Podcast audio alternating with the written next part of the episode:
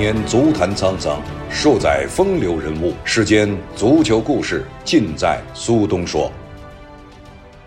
大家好，我是苏东，欢迎收听由励志播客独家制作播出的节目《苏东说》。东京奥运会已经结束了，那么我们喜获丰收，但我相信啊，除了金牌、银牌、铜牌之外呢，很多人对于一些经典的瞬间还是难以忘记的。对于我个人来说呢，除了这些金牌、银牌、铜牌之外啊，可能像女子的800米能够进入到决赛，女子的标枪等等都出现了非常好的成绩。那么我印象比较深刻的就是田径赛场上的苏炳添，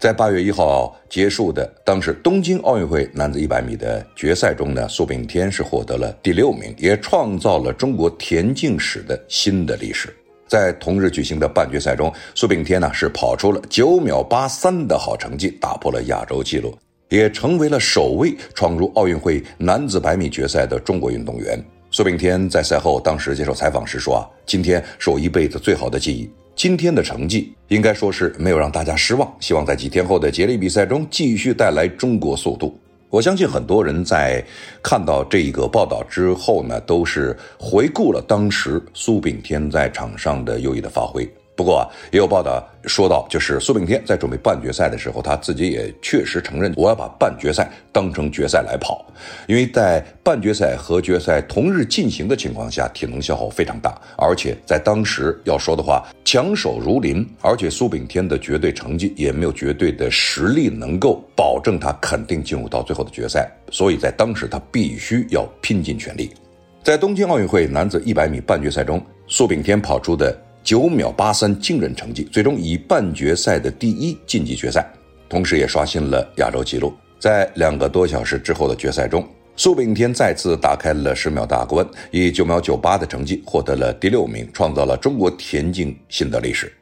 他自己也说，自己在半决赛之前就已经决定了，只和自己比，忽视其他人，尽可能的去减少外界对于自身的干扰。他说：“其实半决赛。”我一看分组的时候就知道，我这是要拼了老命去跑才行。半决赛的九秒八三，自己也有点不相信，真的没有能够想到自己能够跑出这么好的成绩。决赛中，英国选手休斯因抢跑被取消了参赛资格，二次站上起跑线对苏炳添也确实有一定的影响。他自己谈到，对我还是有一点影响的。比赛有人抢跑的话，第二枪肯定会略有保守。二次枪响之后，苏炳添稍显落后，但他依然努力在整个的比赛过程中调整自己，尽可能的发挥出全力。最终，苏炳添以九秒九八决赛第六的成绩，树立起中国奥运历史的又一个里程碑。他说：“我体能下降的非常厉害，决赛尽可能发挥出自己的水平就可以了。但我给自己定了目标，不管第几，我的目标就是突破十秒。这对我来说是另一个层次的飞跃。”苏炳添坦言，目前单枪能力可以跟欧美选手比一下，但连续能力还是差了一些。如果能做到，对我来说就是一个非常大的进步。对我来说，这么短的时间内还能两度跑进十秒，我觉得非常开心。今天对我来说是一辈子最好的回忆。苏炳添说啊，今天这两枪肯定会给后面的队友很大鼓舞和信心。希望过两天的四乘一百接力中能够继续展现中国速度。在比赛结束以后啊。苏炳添呢也发了微博说非常满足，没有遗憾，太多的祝福不能一一回复，感谢大家，也谢谢大家为我呐喊加油。以九秒八三进入奥运决赛圈，我已经非常满足了。决赛的九秒九八也没有遗憾，因为这就是我最真实的水平。单项告一段落，接下来还有男子四乘一百，希望大家继续能为中国田径军团加油。其实要说的话，苏炳添啊，在他的发展过程中，我相信很多人都从各个方面、各个媒体的报道略知一二。他是有一段时间处于相对的低潮期，由于受伤啊。或者他的这个成绩不稳定等等诸多因素，但是对于苏炳添来说，他一直坚持着我要跑进奥运会的决赛，我要跑进奥运会的决赛，这种必胜的信念其实是他最大的动力。要说在整个比赛过程中，人们一直期望能够看到苏炳添有着优异的发挥，但是在赛前好像报道是相对来说低调了一些，因为毕竟他不是我们一个夺牌的项。项目，但是一百米的九秒八三让我们一下全炸了。就是九秒八三这个成绩，不要说是九秒八三，只要能打开十秒大关，对于亚洲选手来说已经非常不容易了。九秒八三也让很多的国外媒体惊呼，亚洲的现在短跑水平大幅度提升。在赛后接受采访的时候，当时啊，龚立姣刚刚好哎参加完了颁奖仪式，并收获了铅球的金牌。对此，苏炳添哎非常有意思的说，他表示想和龚立姣借奖牌来拍照，自己连奥运奖牌是什么样子都没见过。他说：“我现在特别想跟他借来奖牌拍个照，我从来没有见过奥运会的金牌啊，不，奖牌我都没见过。要说的话，在。”最终的东京奥运会啊，男子百米飞人大战中，苏炳添在决赛中跑出了九秒九八，位列第六位。但是，在赛后，他的外教兰迪·亨廷顿却深感自责。亨廷顿在赛后他说啊，决赛他是跑出了九秒九八，其实并不慢了，但是他没有能够跑进九秒九零。而我其实啊，希望他能够做到这一点的。但是我认为那次抢跑犯规确实影响到他了。在抢跑之前，他已经准备好了。那个抢跑确实影响了他的第二次起跑。这位外教还说，苏在半决赛付出了百分之百的努力，你不可能再做一次了。这很大程度上来说是我的错。训练上来说，我们确实没有帮他准备好，能够再跑一枪，从而能够让他像半决赛那样出这样的成绩。他还说啊，第一次经历这样的赛程真的非常艰难，特别是在他的年龄。要在这么短时间内恢复体能，并不是说他的年龄是个问题，但这确实是体能储备的问题。对此，我应该帮他准备的更加充分，而我们做的显然还不够。在八月一号的那天晚上啊，南都记者联系上了苏炳添在广东省中山市体育运动学校训练时的短跑教练宁德宝，他表示一直在关注苏炳添的几场比赛。他认为他在半决赛中发挥的非常好，九秒八三这个成绩也是创造了历史。他能有这样的成绩，我们都为他感到自豪。在决赛现场，英国选手休斯因为抢跑被罚下，决赛成了七个人的比拼。宁德宝向南都记者也表示啊，苏炳添可能是受了一些对对手抢跑的被罚下的那个事件影响，在起跑的时候稍微慢了一点。他半决赛的起跑就相当不错，一开始就领先了对手。苏炳添的梦想和目标就是能够进入到奥运会的前八名，他这个愿望今天已经实现了。宁德宝表示，看到苏炳添创造历史，作为他曾经的教练，感到很欣慰和骄傲。这个惊喜太大了，实在没想到他能够跑出九秒八三的成绩。希望他在接下来的接力比赛中取得更好的成绩。从小到大，苏炳添其实你要说的话，他似乎并不是说一个绝对的短跑天才。我们看看，在国外啊，欧美的一些短跑的高手中，包括了像博尔特啊、加特林啊等等，这些人呢都是人高马大，有力量、有身高，而且他的途中跑的能力非常强。而我们的苏炳添啊，他的优势在于什么呢？他的优势在起跑。由于在第二枪的比赛中，有人抢跑犯规被罚下，这个事件可能对于苏炳添的起跑是产生了比较大的影响。这也就是为什么在第二枪的时候，他确实没有在半决赛中那样出色的发挥。不过不得不说，他的途中跑的能力是非常非常强。一般来说，在这样的情况下，能够跑进十秒已经是惊人了。但是他以九秒九八完成了最后的决赛成绩。不过要说到呢。在几天后的男子四乘一百比赛的接力项目上，中国队派出了汤兴强、谢震业、苏炳添、吴志强的全新阵容。预赛中，中国队跑出的成绩是三十七秒九二，以小组第一、总成绩第二进入到了决赛。客观说，由于本届奥运会啊短跑整体水平并不高，再加上夺冠热门美国队小组赛仅排第六名，无缘决赛。在当时，大家对于中国队可谓是充满着期待。而苏炳添呢也表示，决赛中的目标就是前三名。当时我们很多人都期望，按着当时半决赛的成绩，我们应该能够有机会争得一枚奖牌。到了决赛上，中国队虽然跑出了三十七秒七九的成绩，追平了全国的纪录，不过最终只获得了第四名，遗憾的与奖牌失之交臂。上届奥运会，中国队最终就是排到了第四，创造了历史最佳成绩。不过这一次虽然追平了历史最好成绩，却留下了遗憾，因为在决赛中，中国队在交接方面确实有一定的失误。近日，苏炳添隔离期间通过了手机直播接受了央视的采访，谈到当时接力决赛的时候，苏炳添表示自己出现了两次失误，原本能够破纪录的。他说，当天是我跟谢震业那里呢出现了问题。我一开始启动啊，就发现谢震业还没有完全冲上来，因此只能等棒。接到棒之后，我又出现了第二次的加速，因为跑弯道跟直道不一样，出弯的时候真的是整个身体就不太平衡了。网上很多人说吴志强在接力的决赛当中啊起跑起早了，其实我可以告诉你们，吴志强起跑一点都没有起早，是我当时身体已经跑僵了，速度已经跟正常的训练速度不太一样了，所以会导致我交不到棒给他。苏炳添这样说道。其实，在决赛结束之后，网友们确实一直在议论当时的第四棒吴志强启动早了，导致后面又降速等棒，速度受到了一定的影响。至少从管杆上来说是这样的。但这回苏炳添亲自为吴志强澄清，并不是后者启动早了，而是自己的身体发生了变化，因此吴志强才需要降速去等棒。换句话说啊。苏神在圆月弯刀的时候发力过猛了，才导致交接的时候最后几步没有力气了。苏炳添还直言，中国队在出现了两个比较大失误的情况下，还能追平全国纪录，说明进步的空间还是很大的，至少能在进步零点二秒，跑到三十七秒五几。其实，如果决赛当天中国队真的能够平稳发挥，跑到三十七秒五几的话，那么奖牌就有戏了，至少啊，应该是一枚铜牌。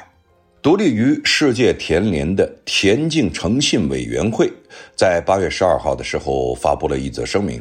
称到东京奥运会闭幕之后，东京的兴奋剂检测实验室通知了国际兴奋剂检测机构，表示英国选手乌贾在赛事期间的一次兴奋剂检测中被查出两种违禁物质，而在东京奥运会期间，已经有三名田径选手因为兴奋剂检测呈阳性被临时禁赛。二十七岁的吉进度乌贾今年六月在英国国内锦标赛上赢得了男子百米冠军。他在东京奥运会上是英国四乘一百米接力队的首棒选手。英国队最终以零点零一秒的差距败给了意大利队，获得了银牌。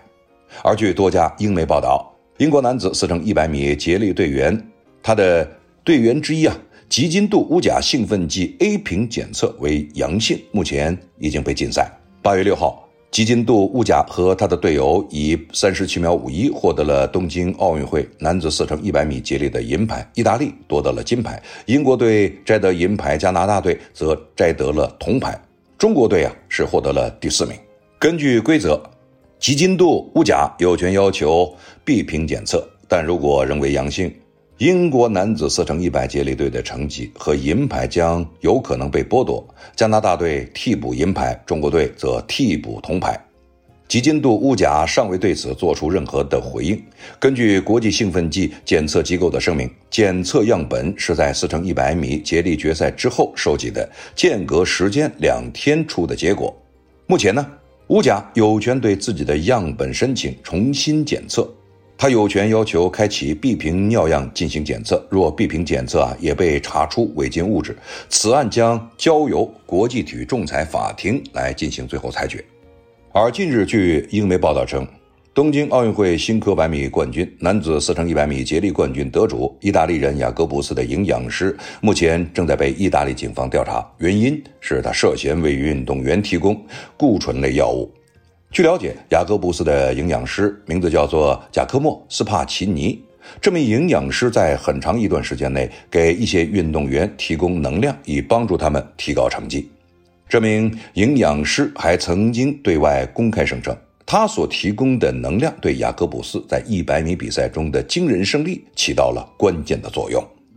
如果雅各布斯服用兴奋剂的事情实锤，那么他的两枚奥运金牌都有可能被取消。虽然一百米决赛中雅各布斯的金牌被取消，苏炳添也只能替补成为第五名，和奖牌仍然无缘。但是啊，在东京奥运会男子四乘一百米的接力决赛中，由苏炳添、谢震业、吴志强和汤兴强组成的。中国队以三十七秒七九的成绩获得第四名，这个成绩追平了历届奥运会中国队的历史最佳成绩，也追平了此前中国队跑出的全国纪录。如果能够替补成功，他们将创造中国队在奥运会该项目上的最好成绩。所以，最好的情况是英国和意大利的成绩都被取消，我们甚至可以直接替补拿到一块银牌。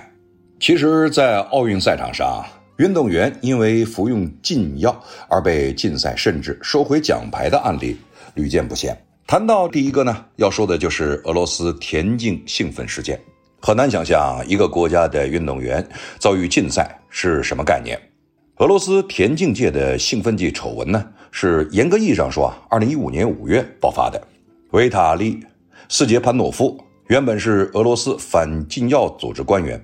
他向《纽约时报》揭露了部分的细节，也称俄运动员在二零一四年索契冬奥会中系统性的用药。他们收集了俄罗斯运动员服用兴奋剂的大量资料，其中包括了莫斯科反兴奋剂实验室如何调换俄罗斯运动员尿样的证据，其中呢就包括了十五位金牌得主。随即，世界反兴奋剂协会对俄罗斯展开了全面的调查，而后对俄罗斯处以了史上最严重的处罚，取消了俄罗斯田径等项目在世界大赛的参赛权利。遭到了全球性的禁赛，而在此前的两千年悉尼奥运会中呢，保加利亚有三名选手也被查出了服用兴奋剂。国际举重联合会认为他们影响了举重项目的声誉，被集体驱逐并禁赛一年。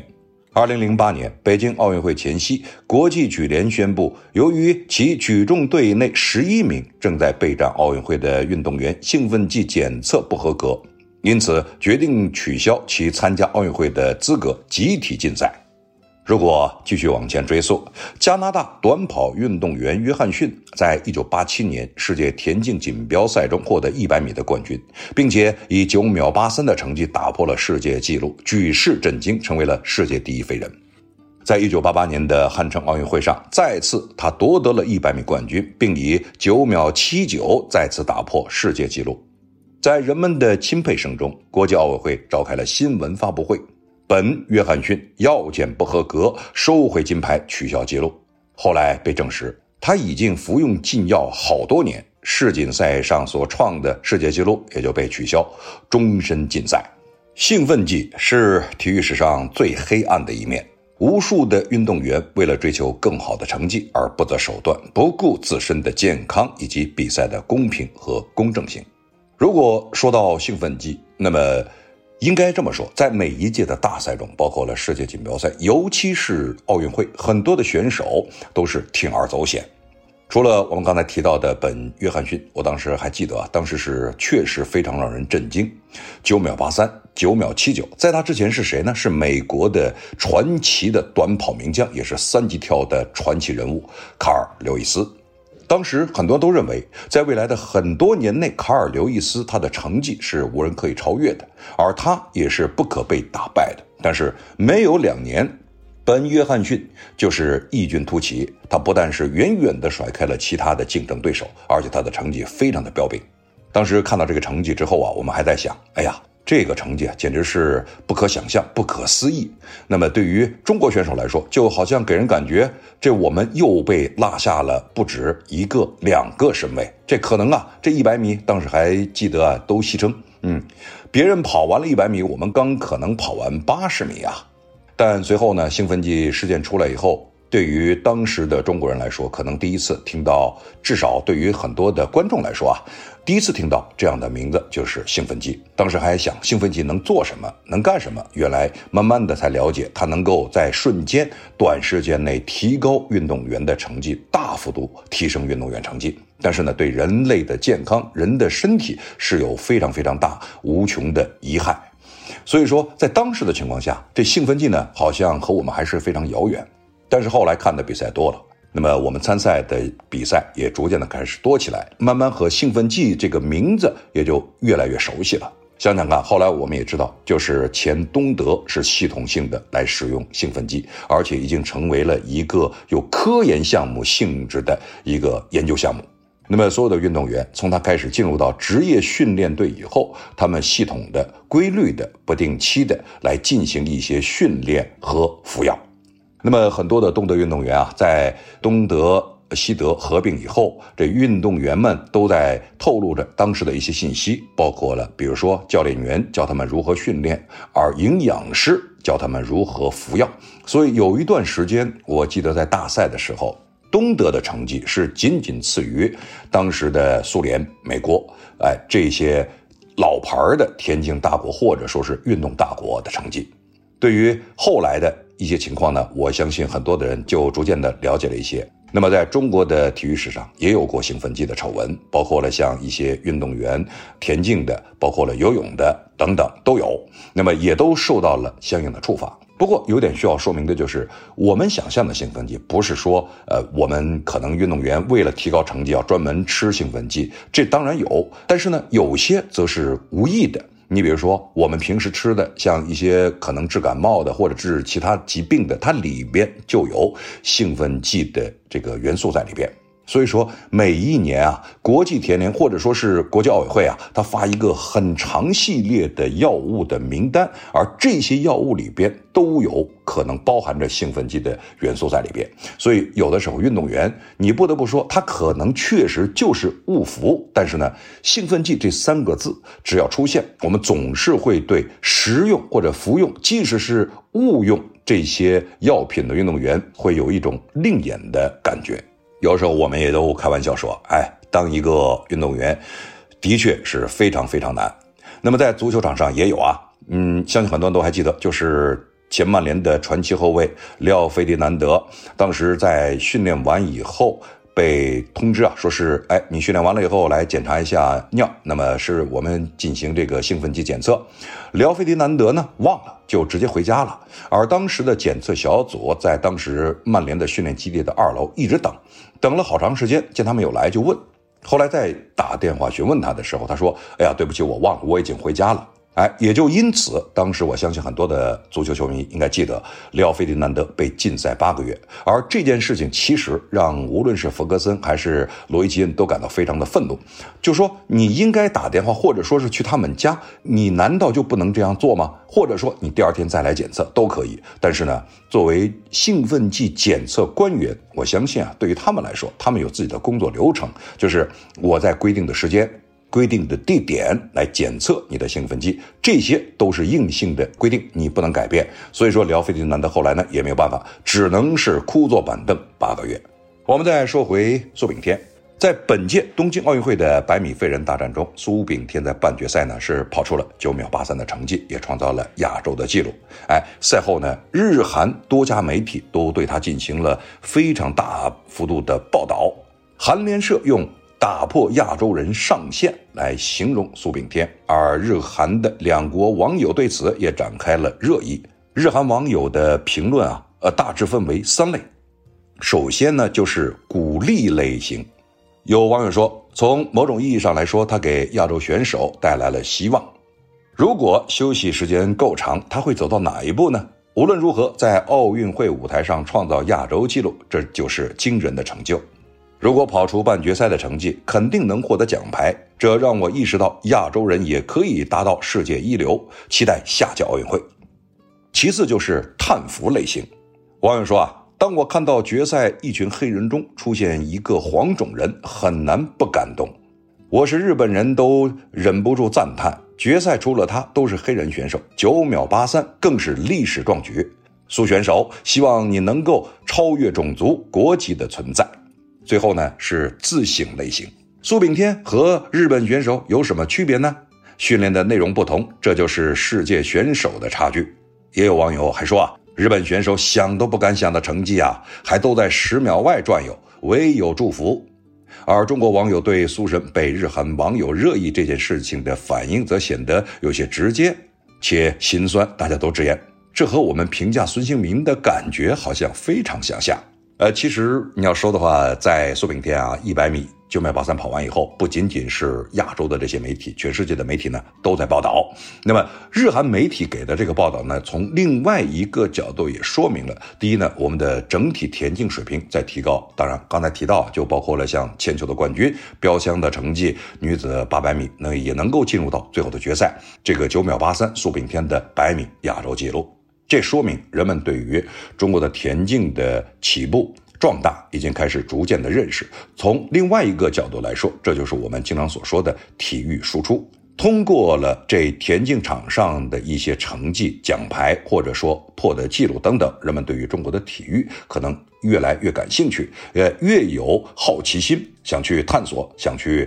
挖掘，到底是什么原因让苏炳添，或者说是让龚立姣这样的选手能够在奥运会上力挫群雄，能够拿到好的成绩呢？所以说，从某种程度上说，就像我们的乒乓球啊、跳水啊等等这样的优势项目一样。很多人可能会在未来借鉴像包括了苏炳添这样的选手所进行的日常训练，你日常的操作是什么样的？那么我们想了解你，在这种情况下，了解了苏炳添，也就了解了我们中国的体育，了解了中国的体育，慢慢的你也就了解了可能一部分的中国文化，这就是我们所说的体育输出、体育文化的输出。苏炳添于一九八九年出生于中山市古镇正谷一村。他虽然从小跑的就非常快，但正式接触田径训练，那还得说是十七岁了。那一年啊，学业不佳的他，为了逃避老师的留堂补习，才机缘巧合地进入了中山市田径队，就此开启了自己传奇的职业短跑生涯。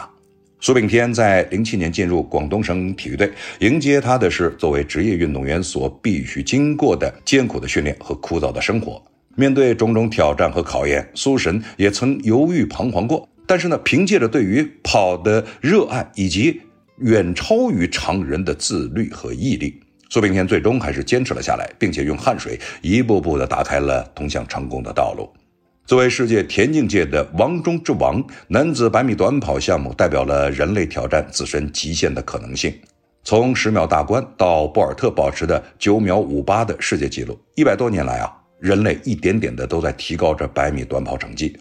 但这些记录一直被外国选手牢牢把持。而作为世界大国，百米短跑成绩上的长期停滞，一直是中国体育界的一个痛点。在这种情况下，苏炳添的出现，在这个项目上为中国体育打开了一扇通往世界的大门。在2008年拿下11项各项赛事的短跑冠军，尤其是在东亚运动会以10秒33的成绩夺得金牌之后。苏炳添正式将自己的名字留在了体育迷的脑海之中。